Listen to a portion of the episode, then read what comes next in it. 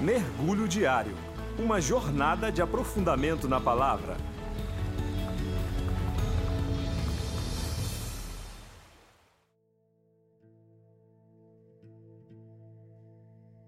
Olá, eu sou Janaína e hoje vamos mergulhar juntos no livro de Judas, capítulo 1, dos versículos 1 ao 7, que diz: Eu, Judas, servo de Jesus Cristo e irmão de Tiago, escrevo esta carta aos que foram chamados, isto é, aqueles a quem Deus o Pai ama e a quem Jesus Cristo protege.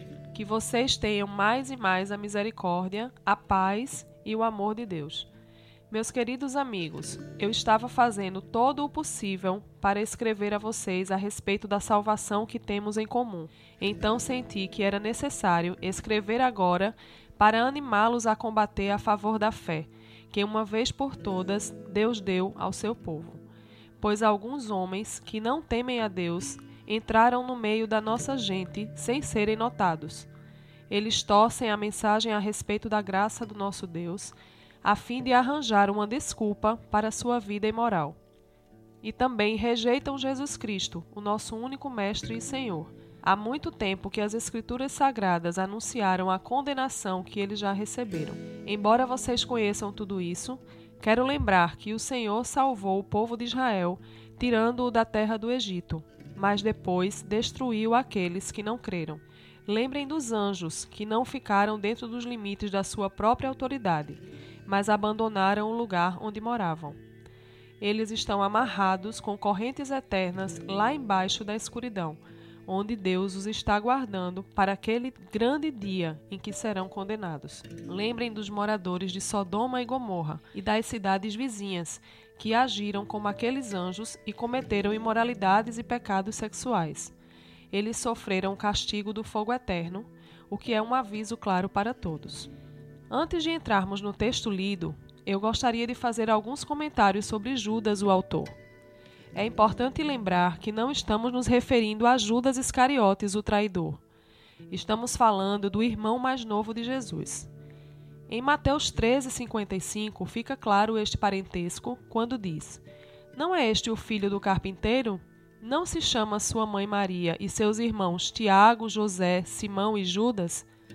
Pois é, mas o interessante é que Judas se identifica apenas como irmão de Tiago e servo de Jesus Cristo. Isso mostra sua humildade e total despretensão em chamar a atenção para tal condição. O livro de Judas contém apenas um capítulo, mas apesar de sua brevidade, ele foi vastamente estudado devido ao grande valor dos seus ensinamentos. Não foi dirigido a uma igreja específica, mas a um público judeu-cristão, como uma carta que deveria circular entre várias igrejas. Pois bem, o texto que lemos trata basicamente de dois temas: os falsos mestres e a punição dos ímpios. No versículo 4, ele se refere a homens que não temem a Deus e que se infiltram no meio do povo de Deus, distorcendo a palavra e praticando a imoralidade. Esse assunto parece bem pertinente nos dias de hoje, não é? Então, como podemos identificar os enganadores? Como podemos confiar que o que ouvimos é verdade? Vamos fazer uma breve analogia. A gemologia é a ciência que estuda as pedras preciosas, identificando não só a sua natureza, como a sua autenticidade e valor. Portanto, para reconhecer uma pedra falsa, o gemólogo precisa conhecer detalhadamente a verdadeira. Para isso, ele estuda e observa cuidadosamente cada uma. Da mesma forma, só seremos capazes de identificar os falsos mestres estudando profundamente a palavra de Deus, para que tenhamos a capacidade de discernir as coisas que ouvimos.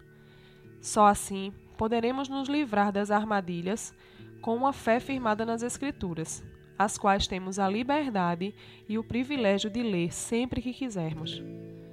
Pois, como diz Mateus 22, 29, erramos em não conhecer as Escrituras. Portanto, conheçamos e prossigamos em conhecer ao Senhor. Oséias 6:3. Dos versículos 5 ao 7, Judas traz à memória dos leitores alguns eventos. Primeiro, ele lembra que Deus libertou o seu povo da escravidão do Egito, mas destruiu os que não creram, ou seja, Faraó e seu exército. Depois ele fala que os anjos que se rebelaram estão amarrados, aguardando o juízo final.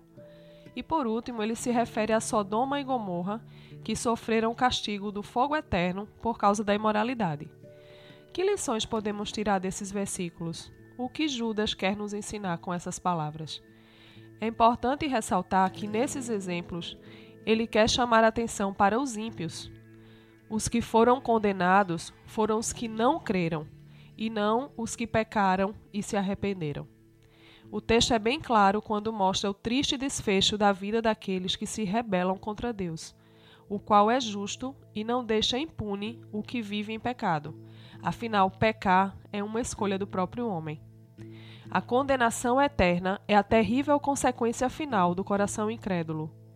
Um dia todos, sem exceção, prestarão contas a Deus, mas a palavra garante que o seu povo não precisa temer, pois nenhuma condenação há para os que estão em Cristo. Romanos 8:1. O desejo do coração de Deus é a salvação do homem. Jesus veio para dar vida eterna a todo aquele que nele crê. João 3:16.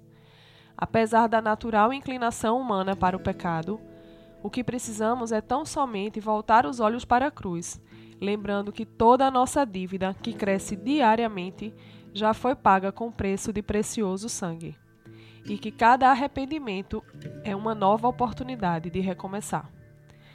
E você, crê nessas verdades e almeja ser povo de Deus? Que o Senhor nos dê um coração quebrantado e sensível à Sua palavra e a coragem para vivê-la de forma prática e verdadeira. Você ouviu nosso mergulho diário? Somos uma igreja interessada em amar pessoas, apaixonada por pregar o Evangelho e disposta a servir a cidade. Para nos conhecer, acesse igrejario.org.